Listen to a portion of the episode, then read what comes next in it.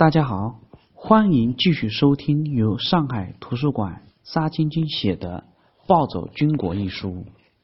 我们前面在以德报怨的章节最后一部分里面讲到，情报处的处长去日本召集这种反共联盟军或者是军事顾问。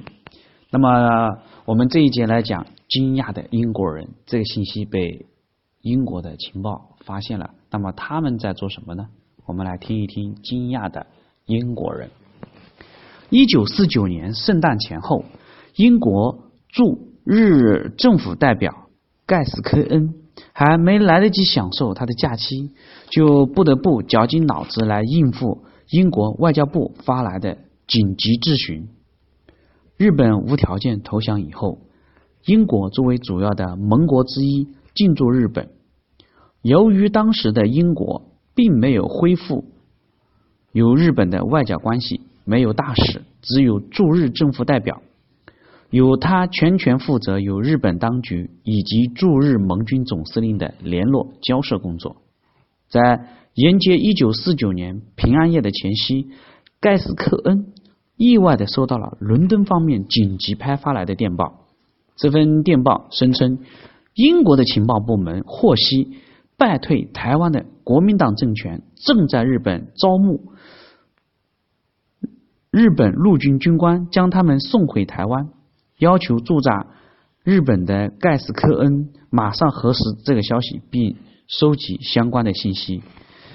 根据波茨坦宣言的第六条规定，欺骗以及错误领导日本人民，使其妄欲征服世界之权威及势力。必须永久删除。另外，根据一九四六年盟军司令部的指示，由战后日本政府发布的公职追放令，禁止战犯、前军人及参与战争的其他人员担任公职。显而易见，为外国政府效力，同样是有违有有违波茨坦宣言的精神。而英国军事情报部门传来的机密情报。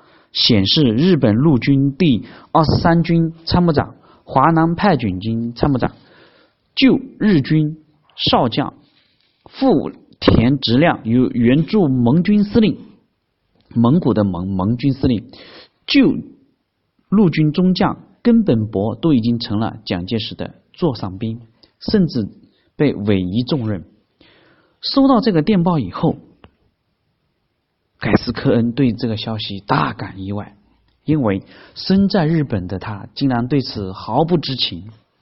在给外交部的回电中，他表示，驻日盟军总司令部之前曾信誓旦旦的表示，不允许也不支持旧的日军分子去中国打内战。为了核实情况，他向驻日盟军总司令、当时日本名副其实的太上皇麦克阿瑟。当面确认指示。一九四九年十二月二十八日，盖斯科恩派他的武官先去盟军司令部打听消息。司令部某位高官兴致勃勃的跟武官谈论起国民党当局雇佣日本军官充当所谓的军事顾问的话题。这位高官先强烈的否认了盟军司令部支持这个行为，但是表示。美国也没有理由去进行干涉或者阻止。半个月以后，盖斯科恩终于有了向麦克阿瑟本人确认这个事情的机会。会面的时候，这位资深的外交官直截了当的问道：“究竟有多少日本人被国民党请去了台湾当雇佣军？”麦克阿瑟回答说：“这些传闻的始作俑者是苏联。”毫无根据，或是有极个别日本人为这个目的去了台湾，但肯定是通过非法途径。他本人也根本不晓得根本博如今身在何处。在接到盖斯科恩的报道以后，英国外交部将信将疑。如盖斯科恩所指出的那样，即便麦克阿瑟所说的都是实话，也不能排除有。日本人偷偷的前往台湾协助国民党政权的可能。事实上，麦克阿瑟的情报官也承认根本不可能完全杜绝此类情况。于是，英国外交官随即又要求驻中国台湾、中国香港以及新加坡的领事馆在各自所在的地区尽力的搜索有日本军事顾问相关的情报。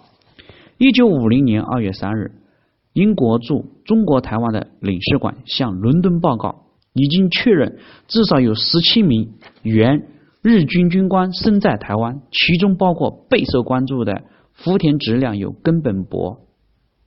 根据英国在台湾情报组织的调查，根本博先是悄悄的抵达了日本九州，然后偷渡至台湾基隆。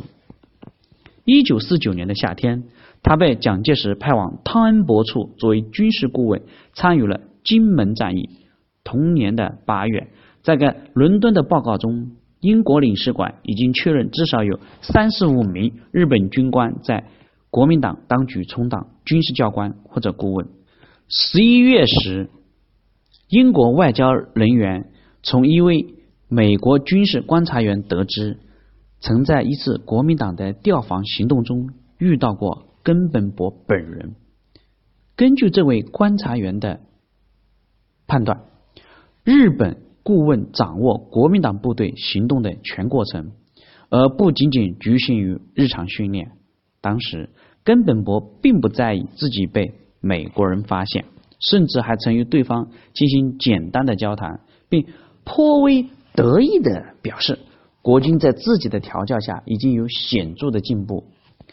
相较根本不随意的态度，反倒是国民党随行的官员对美国观察员的出现。非常紧张，紧急的进行了干预。他们不愿意让外界探知日本顾问为国民党当局效力的真实情况。好了，这一节的内容就讲到这里，谢谢你的收听。